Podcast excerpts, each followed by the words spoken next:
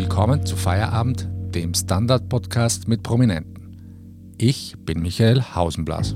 Und ich bin Anne Feldkamp.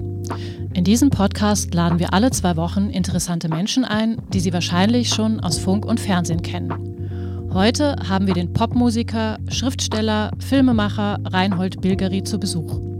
Seine Hits waren über viele Jahre in den Charts. Sein Roman Atem des Himmels wurde ein Bestseller und von ihm selbst verfilmt. 2017 drehte er einen Spielfilm über den Ex-Skirennläufer Erik Schienegger. Vor kurzem kam sein Buch Die Liebe im leisen Land heraus. Wir sprechen mit dem Rockprofessor, wie er auch genannt wird, über Liebe, warum er doch nicht Priester wurde und das Schreiben. Herr Bilger, Ihr neues zweites Buch spielt nördlich von New York. Es geht um die Schwierigkeiten eines Ehepaars inmitten der Corona-Krise. Der letzte Satz des Buchs lautet, Draußen vor dem Fenster schwebte ein Kolibri und sah den beiden bei der Liebe zu, was immer das bedeuten mochte. Herr Bilgeri, was bedeutet denn Liebe? Ja, das ist eine uralte Frage. Wenn ich das wüsste, die Liebe ist ein Universum.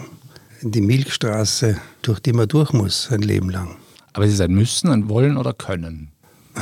Ja, mal vor allem ein Wollen und Können müssen, weiß ich nicht, aber sagen wir mal so, ohne Liebe funktioniert die Welt, glaube ich, nicht. Ich glaube, die Welt braucht dieses Gefühl und auch den Ausdruck dieses Gefühls, um einen Kit zu haben, der den Thanatos-Trieb bekämpft. Wie ihr das alle ja wisst, der Todestrieb. Und dass die Liebe ein Überlebensmechanismus ist dabei. Sie haben das Buch Ihrer Frau Beatrix gewidmet mit den Worten, Have I told you lately? That I love you. That I love you. Wann haben Sie Ihrer Frau denn zum letzten Mal gesagt, dass Sie sie lieben? Heute in der Früh. Jeden Tag? Fast jeden Tag eigentlich, ja. Das ist wie so eine Begrüßung. Und zwar immer ernst gemeint. Ich habe halt das Schwein gehabt, dass wir uns getroffen haben vor 35 Jahren. Und Dazu kommen wir noch. Okay. Entschuldigung. Okay. Schreiben Sie auch Liebesbriefe? Ja, also jedes Jahr zu Weihnachten, vielleicht klingt das kitschig, kriegt sie von mir einen Liebesbrief, der wie eine Bilanz unserer Ehe ist. Mit allem Möglichen drin. Also ist auch Selbstkritik dabei und alles Mögliche, aber immer wieder ein Liebesbrief. Ein Journalist, der mich interviewt hat zu diesem Buch, hat am Schluss gesagt, das ist ja eigentlich, was Sie hier schreiben, ein Hohelied auf die Ehe. Ja, genau das ist es. Es ist vielleicht reaktionär, in der heutigen Zeit, weil es völlig gegen die Statistik gedacht ist. Aber für mich ist es sehr wichtig gewesen, dieser Schwur damals. Ja? ja? Also der Schwur allein ist es nicht, aber der war ja sozusagen inkarniert in meiner Liebe. Wenn ich ihr schwöre und diesen Ring hier anziehe und sage, bis der Tod uns scheidet, natürlich kann das schiefgehen. Das war uns beiden auch klar. Aber man muss zumindest kämpfen, dass es nicht schief geht. Und diese Radikalität habe ich ihr versprochen und mir auch. Und bis jetzt habe ich es gehalten. Und zu dem Brief zurück, was macht denn einen guten Liebesbrief aus? Was würden Sie denn Leuten raten, die noch nicht 35 Jahre verheiratet sind? ja, die Wahrheit. Immer die Wahrheit, die Sehnsucht in Worte fassen, immer wieder. Und zwar halt versuchen, nicht durch zu viel Rosa, sondern durch eher Rot und Klarheit äh, auszudrücken, was in einem los ist. Auch die Schwächen zeigen alles das. Und aber der Wille muss gezeigt werden. Ich kämpfe um das, was wir uns versprochen haben. Das klingt alles so, wenn, ich, wenn man so selber zuhört wie ein Ratgeber oder was, so Schwachsinn. Aber ich meine das ganz ernst. Weil sonst hat das alles keinen Sinn. Warum macht man das? entweder radikal oder ich lasse es. Das ist auch eine Art von Rock'n'Roll. Rock'n'Roll ist nicht nur Musik, das ist auch eine Lebenseinstellung. Wie liest sich denn eine gute Liebesszene in der Literatur? Wie sich das liest, wenn ihr mhm. Rimbaud lest zum Beispiel. Ja. Das ist, der schöpft aus einem Universum, wenn er die Liebe beschreibt, das ist unerschöpflich. Und das hat mich unheimlich fasziniert. Darum habe ich auch gewagt, sogar die sechs Szenen zu beschreiben. Ist mir egal, falls da ein Literaturpolizist auftaucht und mich rügen will. Weil in diesen Szenen da bei mir im Roman geht es ja nicht äh, nur darum, dass hier Sinnlichkeit bis zur Ekstase geht, sondern es ist auch Verzweiflung dort hineingepackt, so wie es dem halt geht. Und ich habe das selber und ihr habt das wahrscheinlich auch erlebt. Im Sex kann alles Mögliche dann herauskommen, wenn du an die Grenze dann kommst, wenn du on the edge bist. Die schönste Liebesgeschichte der Literatur ist? Auf der Suche nach der verlorenen Zeit, vielleicht Marcel Proust. Mhm. Ich war einfach von dieser Sprache erstens hingezogen, total. Und von der Konsequenz, dass das ernst genommen wird. Es geht um das Ernstnehmen. Wenn das alles nur Blabla ist und nur Sex, das ist, das macht hohl irgendwann. Gut, jetzt müssen wir aber das schon anders auch mal aufrollen. Sie haben immer wieder erzählt, Sie wollten Rockstar wegen der Frauen werden. Klar, so fängt es ja an und muss von Blume zu Blume gehen, um das überhaupt kennenzulernen, das Universum. Wie viele Blumen waren es denn? ja, es waren schon einige Sträuße. Und das war auch äh, schön, solange ich keinen verletze. Ich habe denen ja auch gesagt, ja, ich bin verliebt oder so. Aber ich habe denen nicht die Ehe versprochen. Da bin ich ein bisschen altmodisch, was das anbelangt halt. Aber ich habe da eine schlampige Zeit hinter mir auch, gebe ich schon zu. Die ersten Motive, Rockmusik äh, zu machen, überhaupt also ein sogenannter Popstar oder ein Rockstar zu werden, natürlich waren das die Frauen. Das haben sogar die Beatles gesagt und niemand, der in diesem Geschäft erfolgreich war, wird sagen, das hat mich nie interessiert. Mir ist nur um die neue Musik gegangen und ich wollte nur innovativ und bla bla. Gar nichts alle die großen Superstars haben es dann irgendwann auch zugegeben. Der John Lennon hat auch gesagt, na klar, damals in Hamburg, wo sie im Starclub gespielt haben, das war ja ein Wahnsinn, wie damals schon die BHs geflogen sind. Gleich ist toll für einen Mann, vor allem jemand, der wie ich im Internat war, mal von 10 bis 14 oder 15 und der Stoßgebete beten musste auf Befehl der Patris, wenn er ein Mädel gesehen hat. Ja, da kommt genau das Gegenteil raus natürlich. Und When the Tigers Broke Free und so war es dann auch. Jetzt wurden Sie im vergangenen Jahr 70. Wie verändert sich denn die Liebe, wenn man älter wird? Es ist natürlich nicht mehr der Sexus im Mittelpunkt, trotzdem ist er aber da. Die Liebe wird vielschichtiger. Da geht es dann sozusagen eigentlich hardcore-mäßig um Vertrauen und Rückhalt. Und ich liebe meine Frau eigentlich jetzt noch mehr als damals, weil ich sie jetzt so gut kenne. Und ich sie oft anschaue und denke mir so, jetzt sind wir, sie ist jetzt 60 und sie ist immer noch schön. Aber das ist jetzt vielleicht eine intime Frage, aber hat es auch damit zu tun, dass man irgendwie vielleicht mehr Angst bekommt, im Alter allein zu sein? Oder spielt das auch irgendwo mit? Oder? Nein, ist nachvollziehbar der Gedanke, aber das ist nicht da. Na. Falls sie vor mir sterben würde, würde ich hier, schätze ich, einmal relativ schnell nachsterben. Ich denke oft an Tod, aber nicht als großes Problem, sondern als ein Wutfaktor. Ähnlich wie der Woody Allen, sagt er auch, so eine Gemeinheit, so ein Skandal. Gegen diesen Skandal muss man jeden Tag antreten. Und das mache ich auch. Ich möchte, wenn es irgendwie geht, sitzend sterben oder, oder, oder stehend und ihm ins Gesicht grinsen. Was war denn so rückblickend Ihr bestes Liebeslied? Naja, das erfolgreichste war Some Girls Are Ladies. Das, das war, war das erfolgreichste. War das ja. auch das Beste? Nein, muss ich nachdenken. Solitary Lady ist auch nicht schlecht. Das habe ich für einen José Feliciano geschrieben. Es sind ein paar dabei, die nicht so vordergründig nach Liebe ja. schmecken. Video live. Video live. Love is free oder Love came around. Es ist überall die Liebe drin. Das sind alles so Liebesbriefe an meine Frau gewesen, aber da habe ich nicht eine persönliche Hitparade gemacht. Ich habe sie ja nur vorgelesen, immer den Text, so wie auch beim Roman ist sie der erste Leser immer. Ah, okay. Ja, die, die mich korrigiert, sie ist sowieso irgendwo der Dirigent meines Lebens. Singen Sie ihr dann auch vor? Ja, also früher, wenn ich viel Songs geschrieben habe, jetzt beim Roman schreiben ist dasselbe. Sie ist die erste, die es gelesen hat und hat mir gleich eingewickelt. Gesagt, da, Fehler, das da, würde ich nicht. Auch das. die strengste, strengste Kritikerin ganz wahrscheinlich. Streng, ganz streng.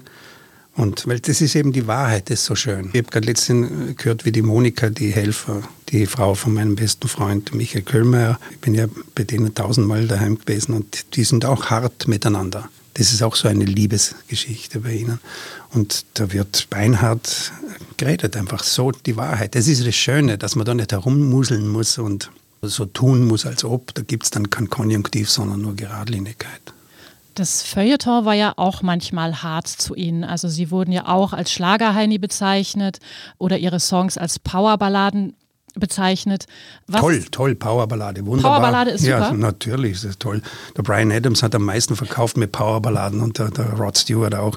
Das ist mir sowieso wurscht.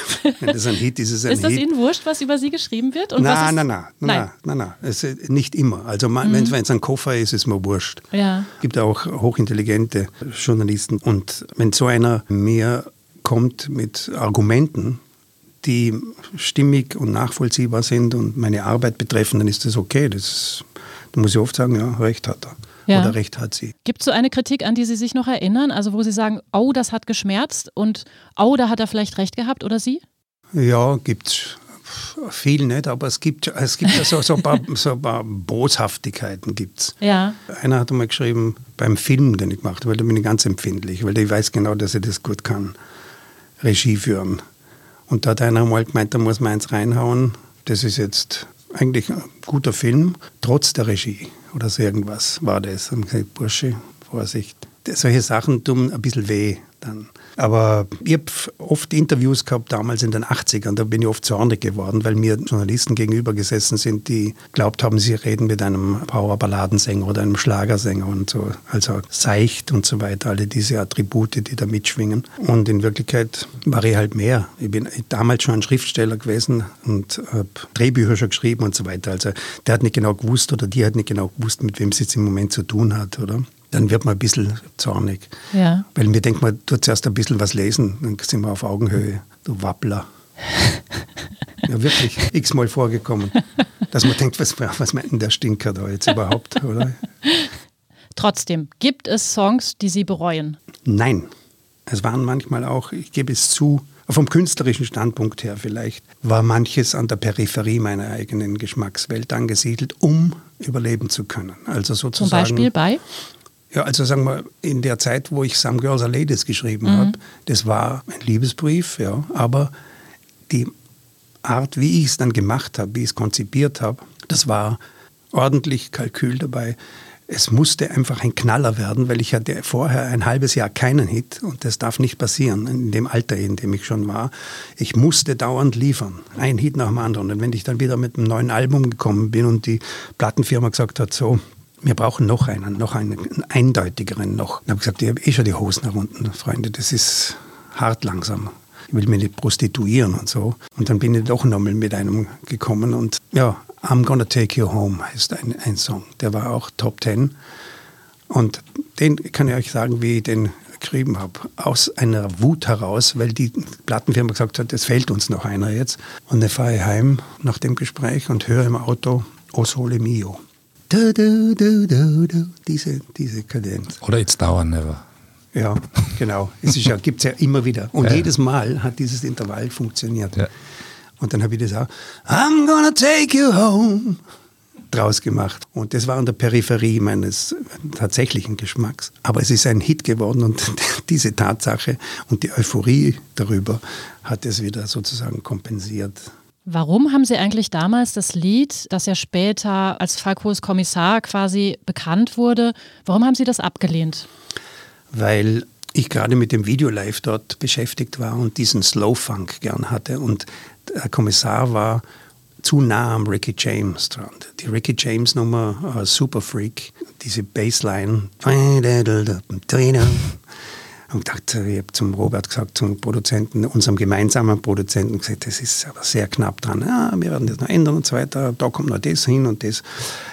Auf jeden Fall habe ich gesagt, nein, es ist, gibt es am Hans. Das steht ihm, glaube ich, besser. Es war ein bisschen ein federnder Funk und ich wollte einen Slow Funk, den coolen. Aber ich habe genau gewusst, es könnte natürlich was sein, aber ich würde ja einen englischen Text hätte ich drauf gemacht und es wäre vielleicht was ganz anderes herausgekommen. Und der Hansi kommt mit einem vollkommen neuen Ding daher. Hansi ist Falco für die jüngeren Zuhörer. Ja, der Falco hat was völlig Neues gemacht drauf und ich kann mich erinnern, wo der mit den ersten Sätzen gekommen ist.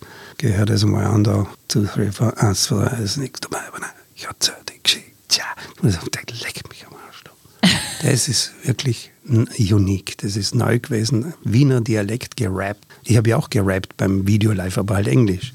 Who's next to the main to me when I got to videos to? Der auf Wienerisch, das war grandios. Und darum hat es mir nie, um die Frage äh, zu beantworten, endgültig nie leid getan. Ich habe nie gelitten, darunter habe ich da ein paar Millionen verloren, six million copies worldwide. Na, no problem. Sie können gönnen. Kann ich sehr, ja, kann ich sehr. Also ich habe den auch mögen, den Hans, den Falco. Der war, wenn er nüchtern war, ein unheimlich ein lieber, gescheiter Mensch. Ja. Wir machen jetzt eine kurze Pause und sprechen dann nach der Werbepause mit Reinhold Bilgeri über das Vorarlberg der 70er Jahre.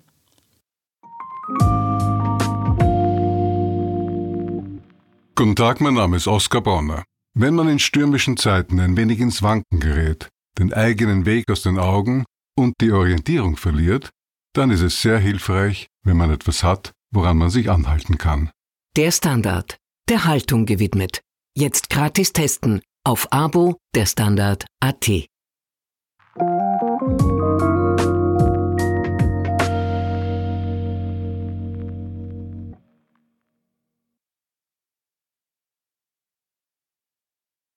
Also zurück zu den Blumensträußen in Vorarlberg der 70er. Sie waren ja sehr viel mit dem Schriftsteller Michael Köhlmeier unterwegs seinerzeit schon. Wie waren die 70er im engen Vorarlberg? Es waren geile Jahre. In welcher Hinsicht? Ja, in vieler Hinsicht. Ich meine, schon in den 60ern ist es losgegangen, weil wir sind, der Köhlmeier und ich, in sehr konservative Familien hineingeboren worden und unsere Väter und Mütter wollten Sicherheit für uns eigentlich, aus Liebe natürlich.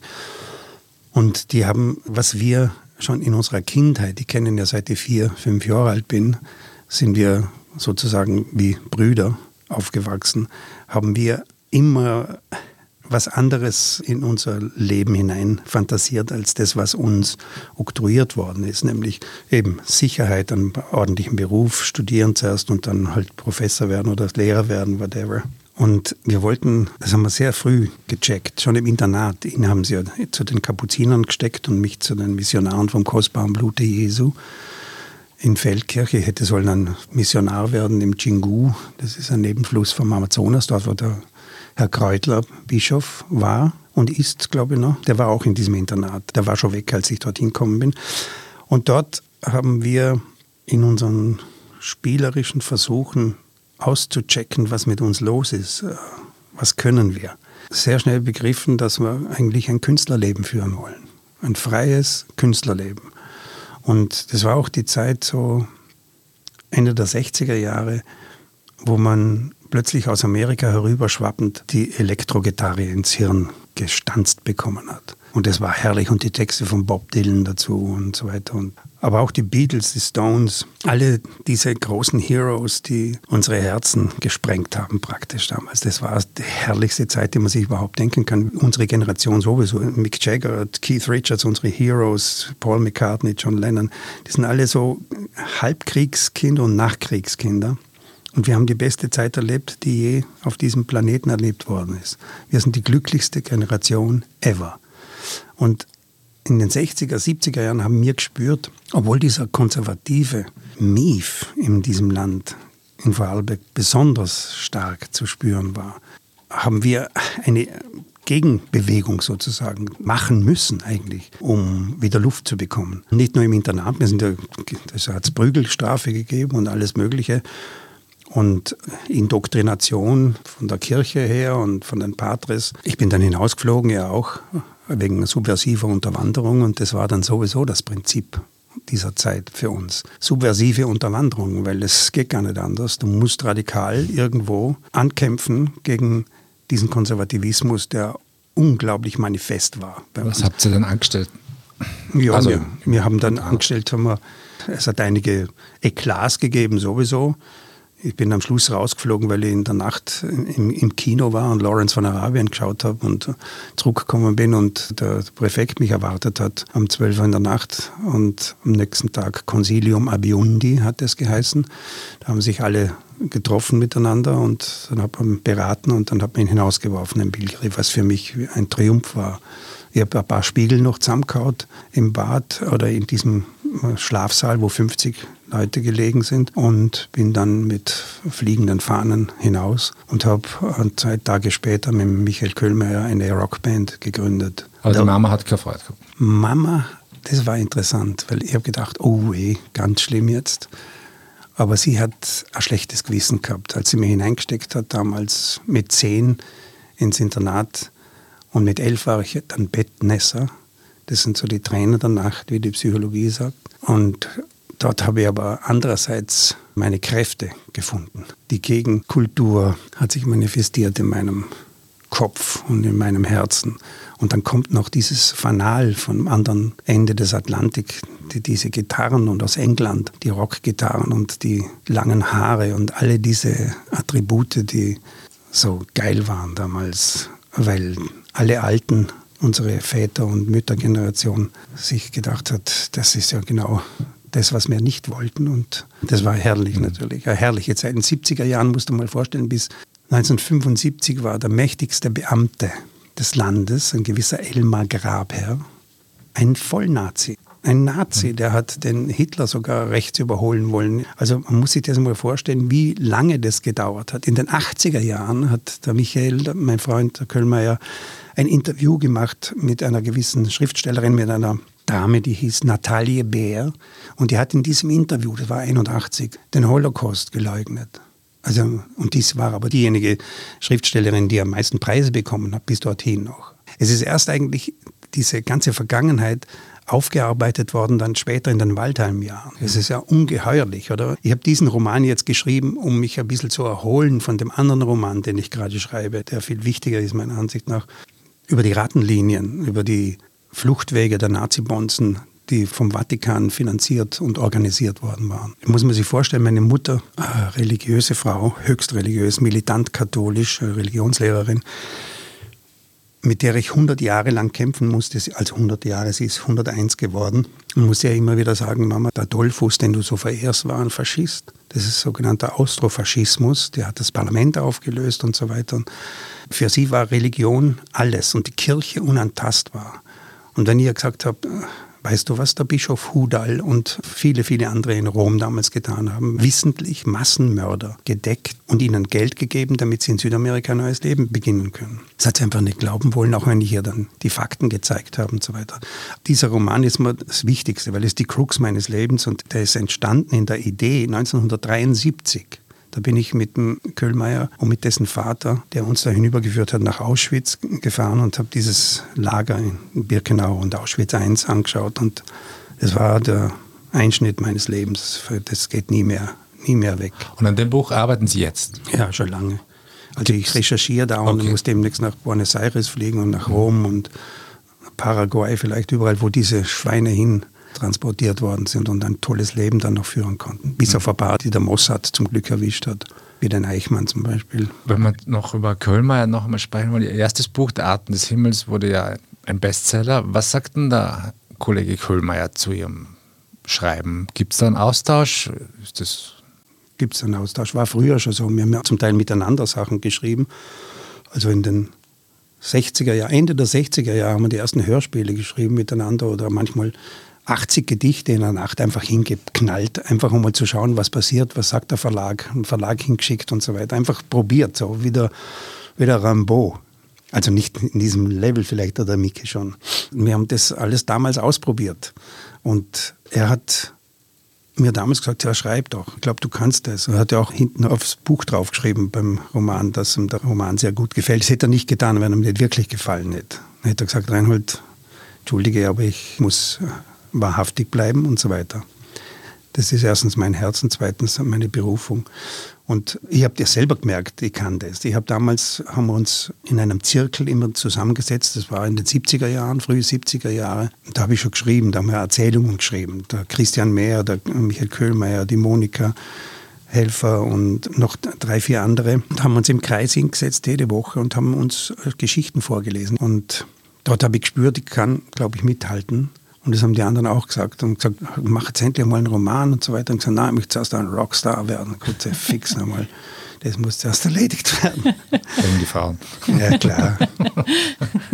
Das war nie so wirklich ein Konkurrenzverhältnis zwischen Ihnen beiden? Immer, aber lieb. Ich kann mich erinnern, wo er damals das Abendland auf der Shortlist war für einen Buchpreis in Deutschland. Da habe ich so erfreut gehabt und so eine Enttäuschung, wo er dann doch nicht gekriegt hat. Ganz knapp, dass man denkt, ja, okay wir sind immer in Competition gewesen. Mhm. Oder? Es ist schon klar, er hat auch gesagt, wo er einen Roman gelesen hat, gesagt, du Hundling, du. oder? Aber immer in Liebe. Oder? Mhm. Ich habe jetzt, wo die Monika diesen Hit hinknallt, jetzt mit 73, äh, die Bagage, das ist so toll. Und das ist, natürlich sind wir Konkurrent, aber das ist eine Familie. Mhm. Das ist eine ganz andere Art von Konkurrenz. Ich gönne ja denen, den Erfolgen, weil die Monika jetzt 100.000 verkauft von dem Ding. Das ist ja gigantisch. Also jetzt stellt mir die Haare auf, so freue ich mich darüber. Wenn Sie sich jetzt entscheiden müssten zwischen Ihren vielen Talenten, also Reibeisenstimme, das Schreiben, dann die Sache mit den Filmen, für was würden Sie sich entscheiden? Schöne Frage, weil die Sache mit den Filmen, that's it. Alles ist unter einem Dach. Beim Film sind alle diese Dinge, die Sie jetzt aufgezählt haben, subsumiert in einer Blase. Ich kann schreiben dort, ich kann Musik machen und ich kann Bilder machen, Schauspieler inszenieren, kommunikativ arbeiten und so weiter. Es gibt zwei rasend schöne Momente, die ich als Künstler erlebt habe. Das war einerseits einmal vor 100.000 Leuten auf dem Donauinselfest zu spielen, in dem Moment, wenn man Nummer eins ist, das ist immer das Geilste. Oder wenn du das Mikrofon ins Publikum hältst und da singen 100.000 deinen Hit mit, das ist einfach geil. Es ist einfach, es ist Sex oder at its best. Und das andere war in der Endphase des Atem des Himmels, dieses Films, draußen in München im Ari-Studio in einem riesigen Mischraum, wo eine Leinwand dort war, ich glaube 10 mal 15 Meter, ein Riesending, also Hollywood-esk war das. Und ein riesen Mischpult vor mir und wo die Musik draufgesetzt wird und gemischt wird. Alles gemischt wird. Das ist das Gigantischste, was man sich denken kann. Wenn du denkst, ich habe die Geschichte erfunden, ich habe die Geschichte selber geschrieben, ich habe das selber inszeniert, ich habe das Geld selber aufgetrieben, weil mir keiner geglaubt hat, dass wir das hinkriegen. Und dann stehst du am Schluss da vor einer riesen Leinwand und kannst sagen, so, jetzt die Musik ein bisschen leiser, jetzt kommt der Dialog um und jetzt vor auf, vor auf und da kommt noch ein Geräusch dazu und da kommt noch das dazu. Man kann lieber Gott spielen. Und auf dieser Leinwand spürst du dann, wie eine kleine Idee plötzlich zum Leben erweckt wird. Und das ist herrlich. Und da ist Musik drin, alles. Musik, Schreiben, alles, was ich, die drei Äcker, die ich pflügen kann. Schriftsteller, Musiker, Filmemacher. Sonst bin ich eine ziemliche Flasche eigentlich. Apropos, Ihre Frau hat mal ausgeplaudert, dass Sie nachts Wurstbrote in der Küche schmieren und immer eine ziemliche Sauerei machen. Haben Sie denn noch andere schlechte Angewohnheiten? Ja, also das, das ist, da hat sie schon recht. Und sie schimpft da auch. Aber es gibt nicht viele Gründe, wo sie mich beschimpfen muss. Aber da bin ich echt braver geworden. Da Keine Wurstbrote mehr, nur noch Nein, Käsebrote? Nur Käsebrote. Ich tue die Bröseln jetzt alle weg und so weiter. Und sie hat mich erzogen. Ich habe manchmal eins drüber gekriegt und ich bin eh ganz brav geworden jetzt. Aber Sie arbeiten immer noch nachts gerne? Ja. Ich bin, ich das war schon immer so? Immer schon, ja. Ein Nachtvogel gewesen? Nachtvogel. Ich habe im Internat schon in einem kleinen Radio, so ein Batterieradio unterm Kopfpolster gehabt, wo Radio Luxemburg gekommen ist und die amerikanischen Soldatensender und so weiter, Rock'n'Roll. Dort ist ja losgegangen überhaupt, wo ich 12, 13 war. So. Und dann später, wo ich dann Fahrschüler war, da habe ich in der Nacht auch immer über dem Radio geschlafen, also statt Kopfkissen immer so ein Kofferradio.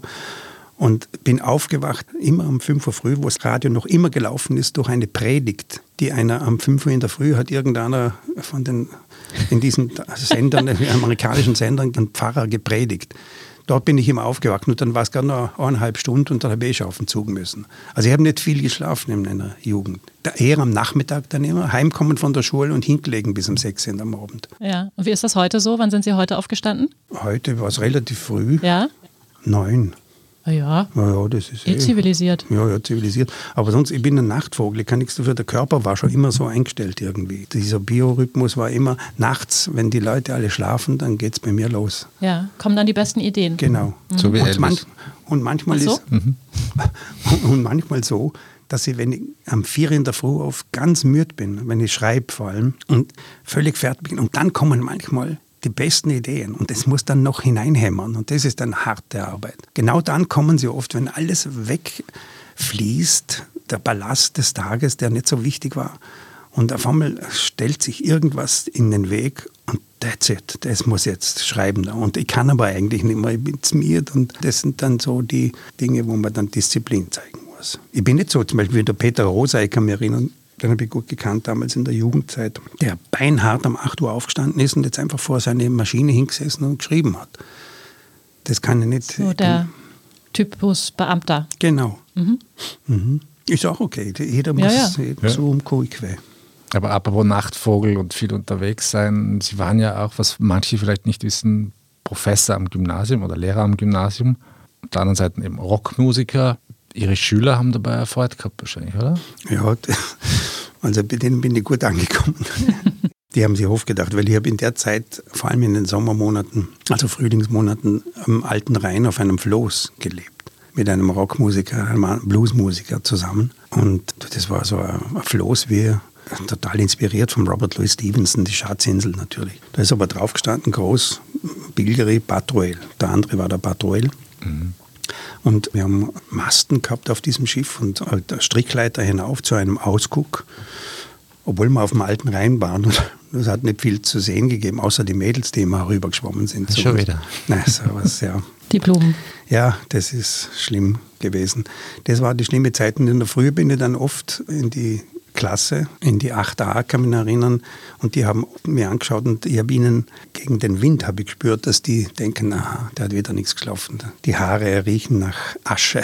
Das Lagerfeuer ist mitten in der Klasse. Also das war schon eine lustige Zeit, muss ich sagen. Und die haben das mögen, weil wenn ich dann aber ins Konferenzzimmer hinuntergekommen bin und vis-à-vis -vis von mir, mein Mathematikprofessor, ich bin ja in derselben Schule auch Schüler gewesen früher. Und der Mathematiklehrer hat mich überhaupt nicht mögen. Ich war wirklich nicht gute Mathe. Aber ich war ein frecher Hund auch schon ein bisschen. Und dann sitze ich vor dem mit solchen Federn, da herunter bis zu den Brustwarzen damals. Und sagt zu ihm, Servus Helmut. Alter Kollege, ich komme frisch angestrebert von der Uni daher. Und dann steht da vor mir auf dem Schild Magister Professor Reinhold Bilgeri. Und man denkt, ja, ja, da schaust du jetzt, gell. Es ist zwar nicht mein Lebensplan, das kann er da gleich sagen. Und nach fünf Jahren bin ich dann auch ins Wasser gesprungen, ins Kalte. Apropos, Sie haben es gerade angesprochen, Haare bis zu den Brustwarzen. Sie haben ja einiges durchgemacht. Schnauzer, Lederhose. Gibt es denn irgendwas, was Sie modisch bereuen? Natürlich, das war ja grauenhaft damals. das war ja wirklich furchtbar. So Helmfrisuren, und dieser Überschnauzer und manchmal so diese Netzleiberl haben wir angehabt und diese Lederhosen.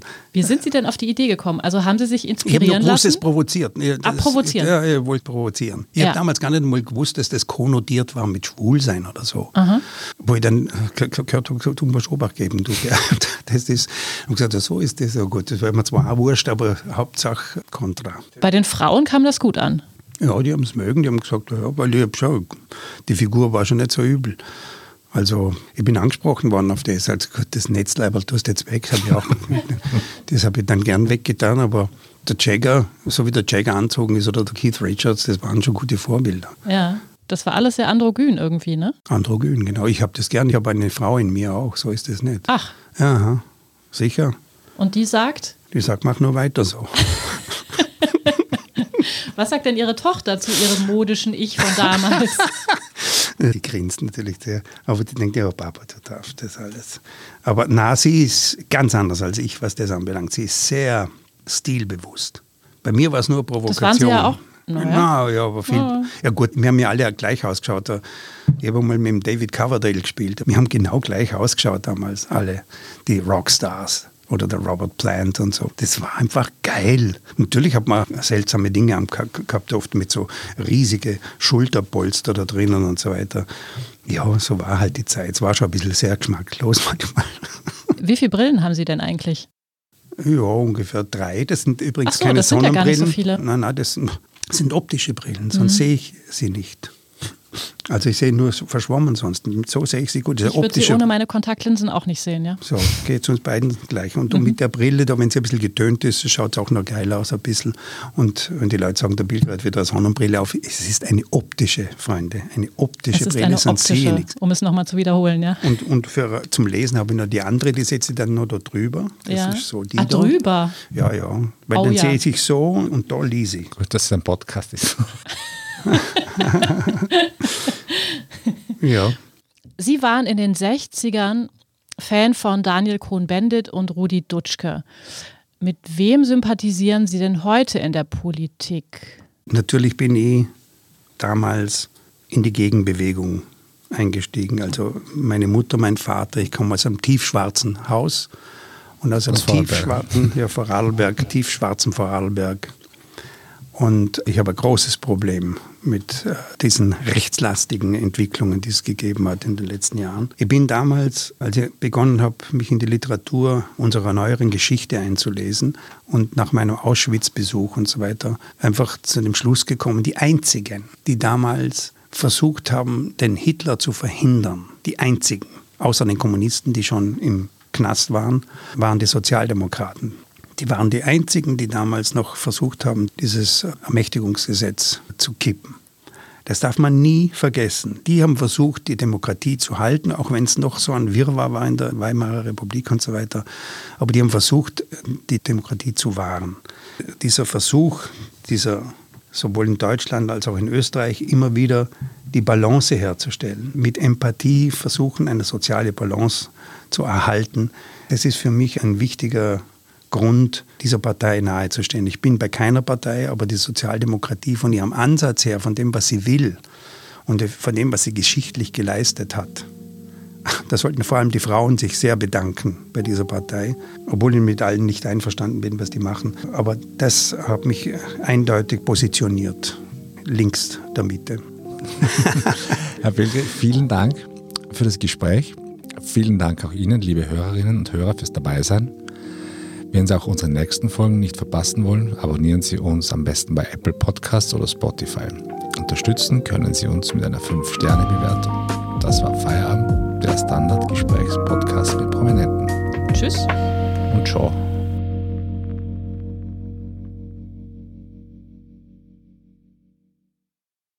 Guten Tag, mein Name ist Oskar Bonner. Wenn man in stürmischen Zeiten ein wenig ins Wanken gerät, den eigenen Weg aus den Augen und die Orientierung verliert, dann ist es sehr hilfreich, wenn man etwas hat, woran man sich anhalten kann. Der Standard, der Haltung gewidmet.